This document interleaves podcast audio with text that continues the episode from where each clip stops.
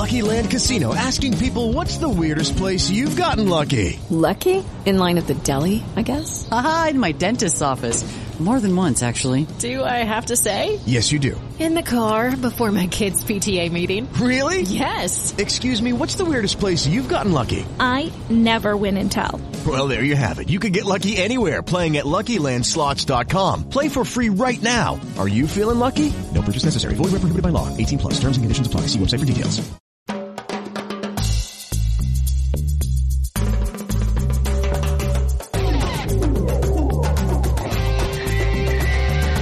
Buenas, buenos días, buenas tardes, donde sean. Bienvenidos a la previa. Boris, ¿cómo estás? Hola Asla, muy bien, ¿y tú? Muy bien, hace mucho que mm, no decíamos, como decís, el- la previa, el podcast en español sobre el negocio del deporte, el único en Estados Unidos en el momento. Y es siempre un placer estar contigo. Mm, Siempre un momento de, de mi semana que estoy esperando para que hablamos de, la, de los temas más importantes de, de, de nuestro industria, nuestra industria, ¿no? Y cada vez yo creo que hay más eh, necesidad de hablar de todos los temas que pasan en la industria del deporte para una audiencia en español, no solo por, por la, la audiencia que, que le interesa, sino también un poco por la composición demográfica del país y lo que va pasando cada vez más con el impacto de, del consumidor hispano, ¿no? Sí, y el consumidor hispano es el target de todas las eh, marcas, eh, también em, streamers, también canales de televisión. Es un mercado muy, muy, muy importante y cada día está creciendo y está pidiendo, me parece, eh, diferentes productos, ¿no? Eh, audiovis- audiovisuales. Así que esperamos que les guste lo que estamos haciendo. Y si quieres, no, arrancam- arrancamos de una porque yo pienso que el tema de la semana sí o sí es eh, media rights, derechos de medios de eh, derechos de medio. Hace unos días atrás eh, vimos que Premier League firmó un acuerdo de, de- de derechos muy lucrativo y también hay otros eh, eh, propiedades de deporte que también están negociando, pero si quieres arrancamos de la liga ingla- inglesa, porque eh, vos como yo seguimos la liga, obviamente estamos, eh, somos los clientes, digamos, los eyeballs que están eh, buscando, pero el precio me pareció eh, mucho más alto que Sí, yo, yo- pensé que iban a firmar, to be Yo honest. creo que, yo creo que tiene, tiene varios puntos para resaltar, pero un poco lo primero es viendo el deal como tal en, en, en el Reino Unido. 8.4 billones de dólares en un periodo de cuatro años. Es un 4% más alto que el promedio del ciclo anterior. Digamos que ese es el, ese es el headline. Eh, y tratando de unpack it un poquito y de entender de cómo llegan a ese número, es importante resaltar varias cosas. Lo primero, eh, el ciclo anterior o los ciclos anteriores históricamente se habían hecho por tres años. Eh, justo el ciclo anterior había sido una renovación del ciclo justo antes de ese, porque cuando entran un poco al proceso de, de auction, de subasta, es en la mitad de COVID y deciden y los autoriza el gobierno inglés a simplemente extender el deal con, con los eh, partners que tenían en ese momento por los mismos valores y deciden no tener que entrar en un, en un, en un proceso que probablemente no hubiera salido muy bien. Entonces vienen de, digamos, seis años de tener el, el mismo eh, valor con los mismos partners. Aquí ven un, un- aumento del 4%, extendiéndolo un año. Este es un ciclo de cuatro años versus de tres en, en las subastas anteriores. Obviamente, para las compañías de medios que compran estos derechos, entre más largo sea el periodo, están dispuestos a pagar más en, en promedio anual porque pues tienes más tiempo para explotarlo sin tener que estar pensando que de pronto lo puedes perder con un competidor. Entonces, ese año adicional es parte importante de por qué va al alza y no, digamos, está flat o, decreciendo. Y el segundo punto importante de, este acuerdo es que son más partidos en vivo que se están transmitiendo eh, versus el ciclo anterior. 270 partidos en vivo van a tener en este, este ciclo, ¿no? Sí. Correcto, 270 partidos más los cinco, eso, eso es Sky, más los 52 que, que tiene TNT Sports, que era antes BT Sports, que también ha sido partner de, la Premier League por, por bastante tiempo. Em, esto es importante también por, porque obviamente estás empaquetando. Sky, 215 partidos por temporada Correcto, y TNT un mínimo de 52. 52, sí. Correcto. Ahí llegas a los, más o menos a los 270 eh, anuales, eso es correcto. Esto es, esto es significativamente más de lo que se estaba transmitiendo en el paquete anterior y obviamente pues al poner un año adicional y más partidos dentro del paquete pues justifica un aumento. Yo creo que si se mirara eh, apples to apples, si el auction hubiera sido por tres años y por el mismo número de partidos, probablemente el valor hubiera decrecido.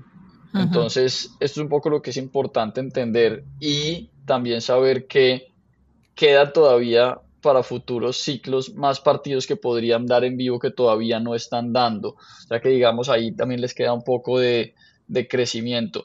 Esto es diferente a lo que pasa en otros países de Europa eh, con, la disponibilidad de los partidos en vivo porque en Inglaterra hay, hay eh, una serie de leyes especiales que, están hechas para fomentar eh, las cultura. y las divisiones menores del fútbol y por eso hay unos blackout windows en donde no puedes ver los partidos por televisión porque quieren que la gente salga y, juegue y esté en los estadios de los otros partidos de menores divisiones, etcétera. Yo hablo eh, mucho sobre ese tema con mis amigos ingleses porque me están diciendo como nosotros afuera tenemos más partidos para ver de la de liga de ellos que, ellos están viviendo en su propio país. Es muy como... Y además tuve una conversación muy interesante. Antes, en los años 90, la gente en Reinos, eh, Reino Unido miraba más Serie A que su propia liga, porque era disponible, estaba gratis y todo el mundo veía sin blackouts, así que hay muchos fans de fútbol italiana de esa época en Inglaterra que, que otras partes del mundo. Pero, lo, pero yo, yo creo que al final de cuentas esa, esa ley les, les ha servido en el negocio es porque han visto todo este crecimiento en el valor de los derechos audiovisuales, tanto doméstico como internacional, pero doméstico específicamente, todavía guardando inventario. O sea que mm. de aquí en adelante todavía tienen más assets que pueden sacar a empaquetar y podrían subir el valor si, si, si así lo quisieran. Cuando ves Italia, España, Alemania, ellos no tienen una forma de, de, variar los paquetes que se están ofreciendo porque ya están pasando en vivo el 100% de los partidos que tienen. Eh, y ahí ya lo único que te queda para jugar, digamos, es con el, con el term de, los acuerdos. Em, entonces eso también va a ser interesante no solo en el impacto que tiene ahorita con este ciclo, sino en los ciclos futuros. Eh, y para mí el tercer headline importante de, esto es que Amazon está fuera. Ah, Amazon lleva eh, seis años siendo partner de, de, la Premier League, dos ciclos, eh, en donde tenían 20 eh, partidos por temporada y había sido una forma muy innovadora en el momento cuando hicieron este deal porque el paquete que tenía Amazon era días completos eh, durante la temporada en, alrededor de diciembre, en donde todos los partidos de la Premier en esos días se veían solo por Amazon. y realmente fue uno de los de, las iniciativas primeras que tuvo Amazon en cuanto al mundo de, live sports fue este deal con la Premier League. Ahorita vemos que se lo vuelven a repartir entre Sky y TNT Sports, que son eh, compañías de medios tradicional, por decirlo así, y, Amazon queda por fuera. yo no creo que sea por falta de interés de Amazon de seguir apostando al en el, deportes en vivo y fútbol en el mercado inglés porque todavía tienen la Champions que lo compraron hace poco, también un, paquete. Yo creo que simplemente aquí Sky eh, quería hacer un, un statement fuerte y, y, decidió sacar la chequera y pagar lo que tenían que, eh, que pagar para, para poder quedarse con el paquete más grande y sacar a Amazon. Pues yo cuando vi esa noticia pensé lo siguiente, Amazon quería estos fechas de diciembre porque obviamente es un shopping platform, obviamente tener un producto muy interesante en la pantalla, también él podría meter muchas, digamos, oportunidades para, para traer también clientes para comprar durante holiday shopping. Es un mercado como, digamos, tienes millones de sports fans mirando fútbol y también tiene que comprar regalos, qué sé yo. A lo mejor pensé no fue el resultado que querían eh, obtener con este producto, que no llegaron a los números de venta o no funcionó la campaña, no sé, pero obviamente tú tienes una idea mucho más. No, me, da la, me, da la, impresión a mí que, que, que, esto, que Amazon se queda por fuera, no necesariamente por decisión hmm. de quedarse por fuera. Eh, lo que te digo, o sea, ellos tienen ciertos mercados en donde están apostando fuertemente. UK es uno de esos mercados. Pagaron bastante dinero por renovar los derechos de la Champions en el, en el ciclo que viene. Eh, yo no creo que, esto siente bien. De pronto, lo que sí sabemos y, y, y conocemos como opera Amazon no son irracionales, deben tener su análisis de hasta dónde pueden llegar y seguramente pues los números no les funcionaron y Sky estaba dispuesto a, lo que digo yo, a hacer un statement eh, y manda un mensaje fuerte, yo creo que también a, al mercado que, las compañías tradicionales, en este caso Comcast, eh, por más de que, de que las compañías de medios están pasando por un momento difícil, que, apuestan fuerte y están dispuestos a competir con las compañías de tecnología. Sky también eh, compró eh, recientemente, porque escribí, eh, Serie A Domestic, derechos domésticos de Serie A, pero un precio menor que lo que quería Serie A. ahora Serie A también tiene que vender sus derechos extranjeros de, medios, que no sé cómo lo ves, si también tiene que cambiar el formato y el precio para poder llegar a vender el producto sé que quieren ser, quieren tener como un billón de euros eh, nacionalmente, no llegaron a este número y no sé qué número están esperando eh, obtener de, su segundo tender. Sí, lo, otro importante para antes de salirnos de Europa es, entender esa dinámica de lo que está pasando allá y es, eh, tienes en este caso Premier League a la alza, 4% ajustando años y número de partidos. La liga con el deal que tiene actualmente con Dazón y Telefónica en España estuvo arriba, creo que es un 2%, algo así, también por un periodo de, tiempo más, más largo. Eh, Italia, como dices, firmó su deal doméstico hace unas cuantas semanas eh, a la baja, aunque el headline fue, fue un poco diferente, pero, pero realmente es a la baja y se lo parten entre Sky y Dazón. Y ahorita Alemania eh, empezará formalmente su proceso de, de, tender doméstico eh, y a ver qué pasa, porque lo que pasa con estos, la gran mayoría de estos países en Europa es que no hay suficiente competencia. Tienes uno, máximo dos posibles compradores eh, y los precios están ya tan altos que los modelos de, monetización de estos derechos, digamos que, que, sobre que se basan los modelos, pues no dan mucho más. a menos de que aparezca un Amazon, Apple, etcétera, Google, que esté dispuesto a, a sobrepagar, digamos, entre comillas, por, por entrar al mercado, siempre se van a encontrar con una situación en donde los compradores tradicionales tienen el control. Eh, y a menos de que tengas bargaining chips, en este caso como los de la Premier League con, con term y, y, cantidad de volumen de inventario, eh, pues es difícil tener un resultado, eh, digamos que favorable. Ahora, derechos internacionales. La Premier League en este ciclo actual recibe más de eh, más revenues por derechos internacionales que domésticos. Es la única liga de fútbol europea que ha llegado a esa, a esa paridad, inclusive un poco más, más alto internacional, y es por el gran trabajo que llevan haciendo, yo creo que por casi dos décadas de desarrollo internacional eh, y tienen un proceso bastante bien manejado que les ha permitido llegar allá. Eh, la liga se acerca a esa, a esa paridad ya. Eh, yo creo que, que, en los próximos años ya también llega a tener más internacional que doméstico y ahí es donde realmente viene el crecimiento.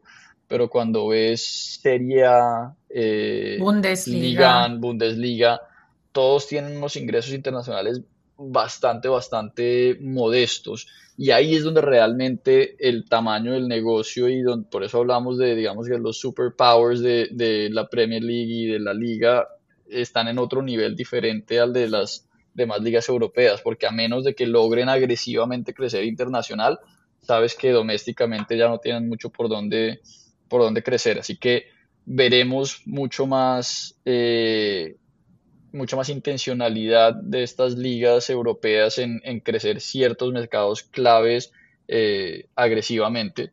Y, específicamente vemos Estados Unidos, pues the largest media market in the world, eh, será prioridad y es prioridad para algunos. No, no creo que, que hayan sido tan agresivos como deben serlo, pero, pero lo estarán haciendo. Y lo que decías tú específicamente, tenemos ahora en el mercado en Estados Unidos a la Serie A, eh, tratando de, renovar sus derechos.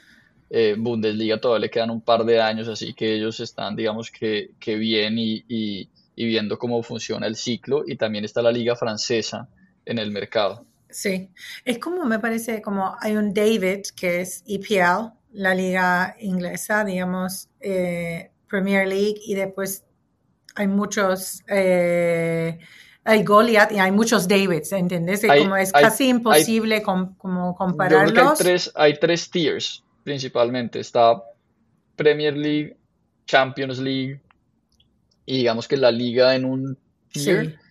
Y después mucho más abajo tienes a todos los demás. Sí, y yo hablé recientemente con eh, dos eh, diferentes presidentes de clubes eh, alemanes y la conversación siempre fue, sabemos que Inglaterra está arriba, nosotros estamos compitiendo con la liga. Es como que a ver si podemos llegar a ser número dos en Europa. Y yo pienso que están bastante detrás de la liga en, eh, comercialización de su liga. Igual en el día 11 de diciembre hay una reunión muy importante de Bundesliga para ver si o no eh, la liga eh, va a tener la mayoría de, los clubes eh, decidir, decidir, firmar un acuerdo para recibir casi un billón de euros de, inversión de una, compañía de private equity, casi la misma manera que la liga recibió de CVC su inversión hace dos años atrás, tres años casi, y a ver si eso puede ayudarles a competir mejor en Europa con su, digamos, su competidor que es la liga. ¿Qué opinas de eso? Es, están un poco tarde para este, digamos, competencia, ¿no? En, recibir inversión. ¿Y cómo va a ser recibir inversión? Sí o no va a ayudarles porque yo pienso que ahí el, producto es mucho más importante y la gente no conoce tanto eh, la liga alemana como otras ligas, en mi opinión, de lo que yo conozco en Estados Unidos. Yo creo que, que esto es una maratón y no una, una carrera corta, un sprint exacto. Eh, y ahí es donde realmente está la diferencia. O sea, si tú ves realmente por qué la Premier League está donde está, no es porque decidieron invertir hace un año, dos años o cinco. Esto ha sido eh, un proceso de décadas en donde por las circunstancias de las leyes en Inglaterra eh, y cuando se forma la Premier League, las restricciones que tienen a nivel doméstico para explotar el producto audiovisual los obliga a salir a ser mucho más agresivos y desarrollar los mercados internacionales. En todo ese proceso han encontrado partners tan importantes como NBC en Estados Unidos que han invertido mucho en el desarrollo de la marca, teniendo deals de largo plazo y que, les, y que les permite realmente construir una audiencia y monetizarla que al final de cuentas les permite pagar más, ¿no?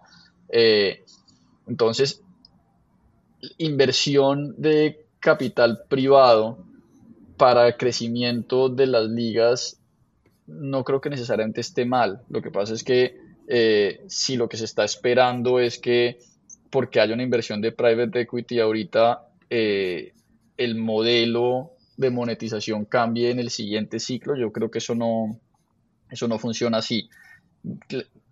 Si yo fuera una de estas ligas, de pronto entiendo que tengo que invertir de mi propio bolsillo para desarrollar el mercado internacional y ser mucho más agresivo.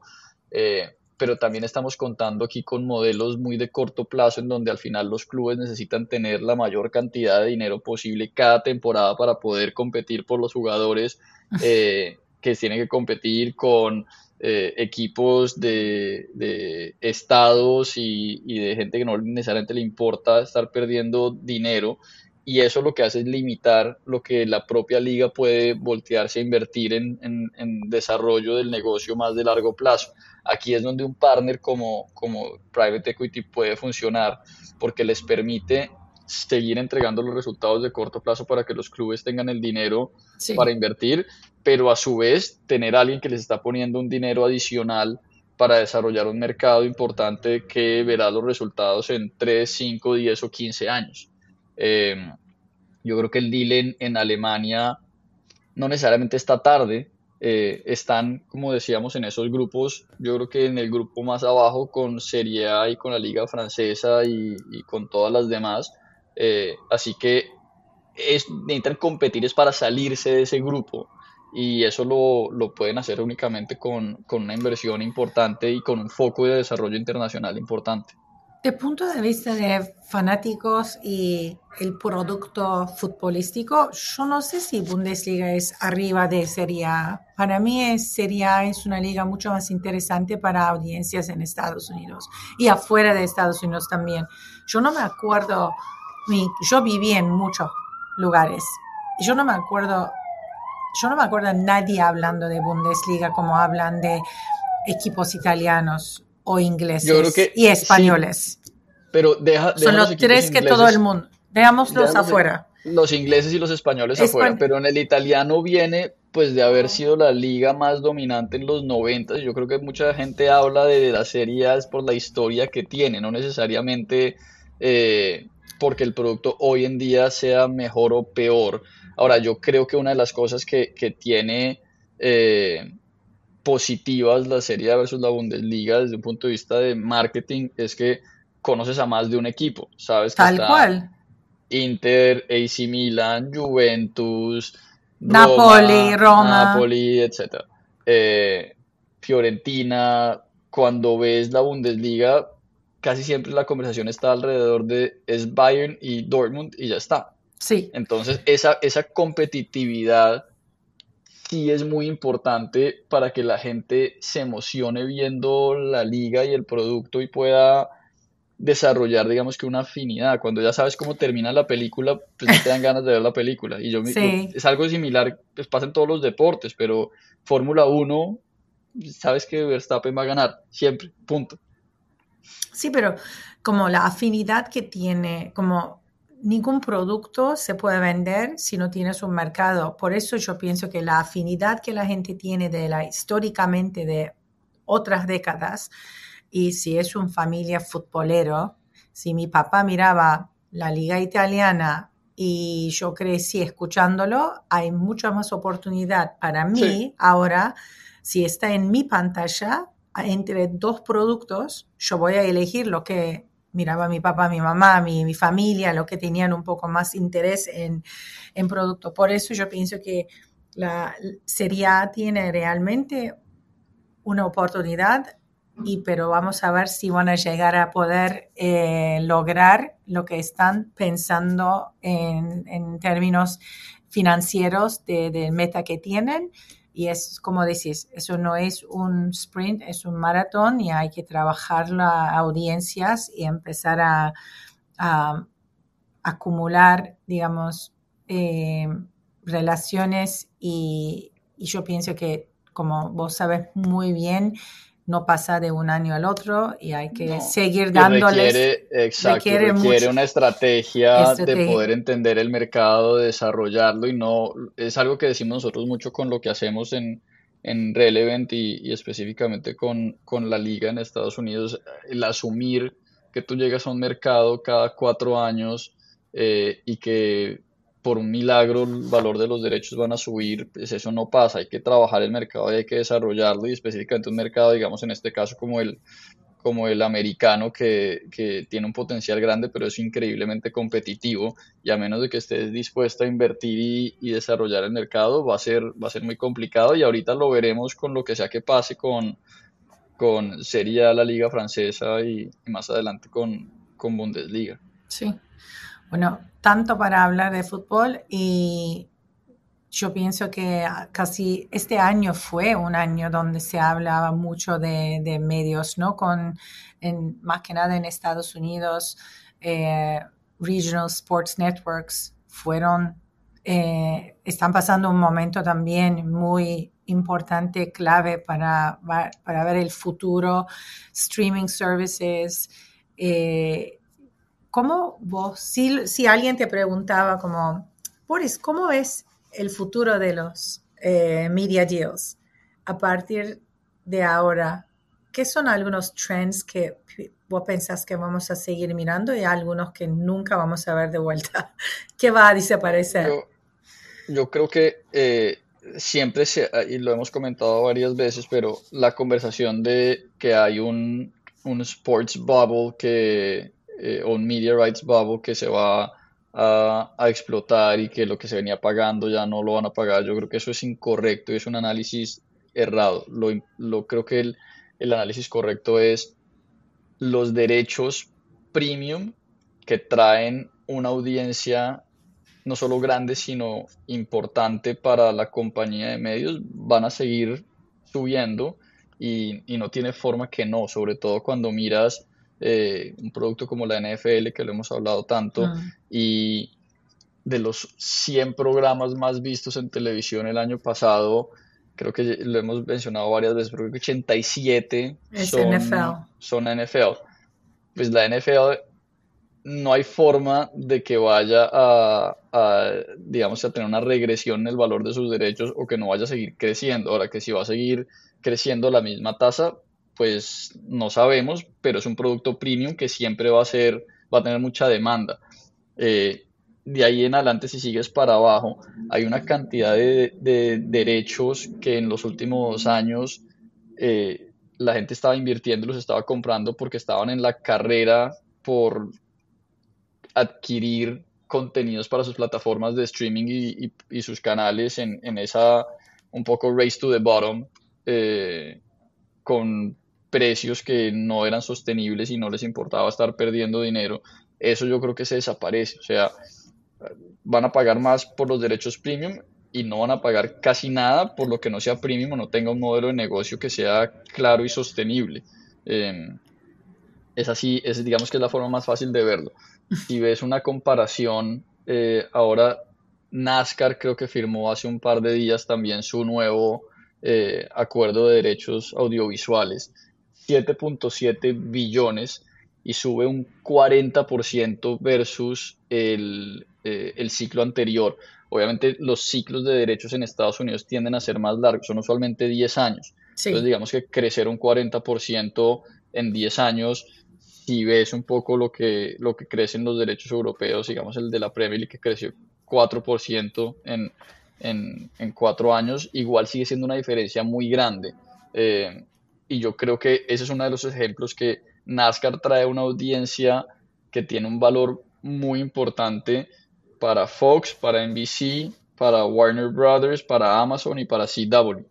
Y logran partir los paquetes en tantos pedacitos que cada uno se puede llevar un pedazo de NASCAR y estás dispuesto a pagar eh, sumas importantes por ese pedacito.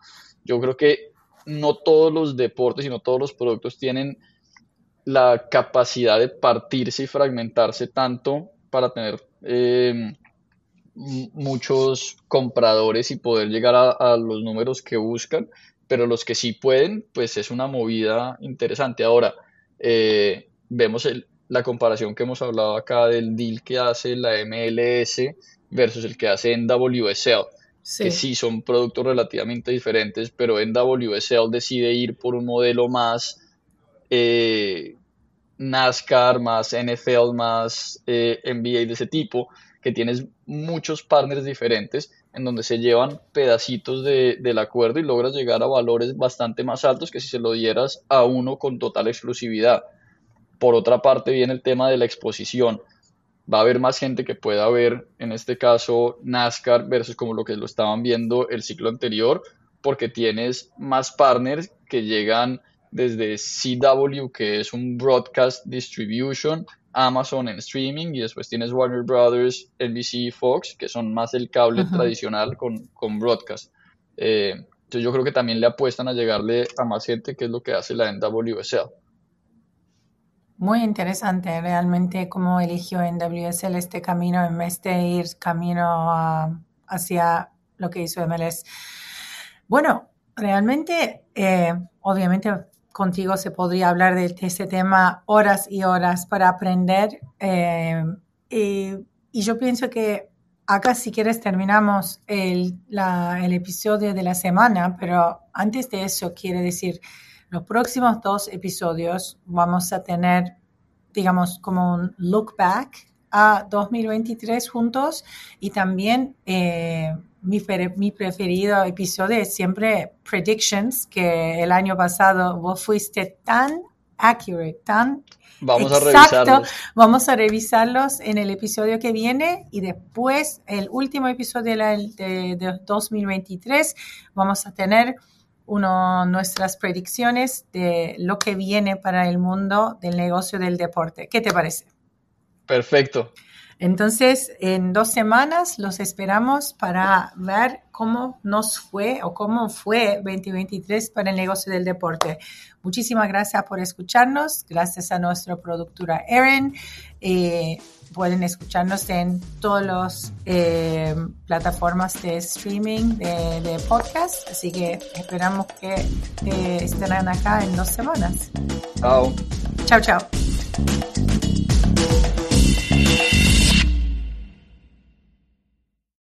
With the Lucky Land slots, you can get lucky just about anywhere. This is your captain speaking. Uh, we've got clear runway and the weather's fine, but we're just going to circle up here a while and uh, get lucky. No, no, nothing like that. It's just these cash prizes add up quick. So I suggest you sit back, keep your tray table upright, and start getting lucky. Play for free at LuckyLandSlots.com. Are you feeling lucky? No purchase necessary. Void where prohibited by law. 18 plus terms and conditions apply. See website for details.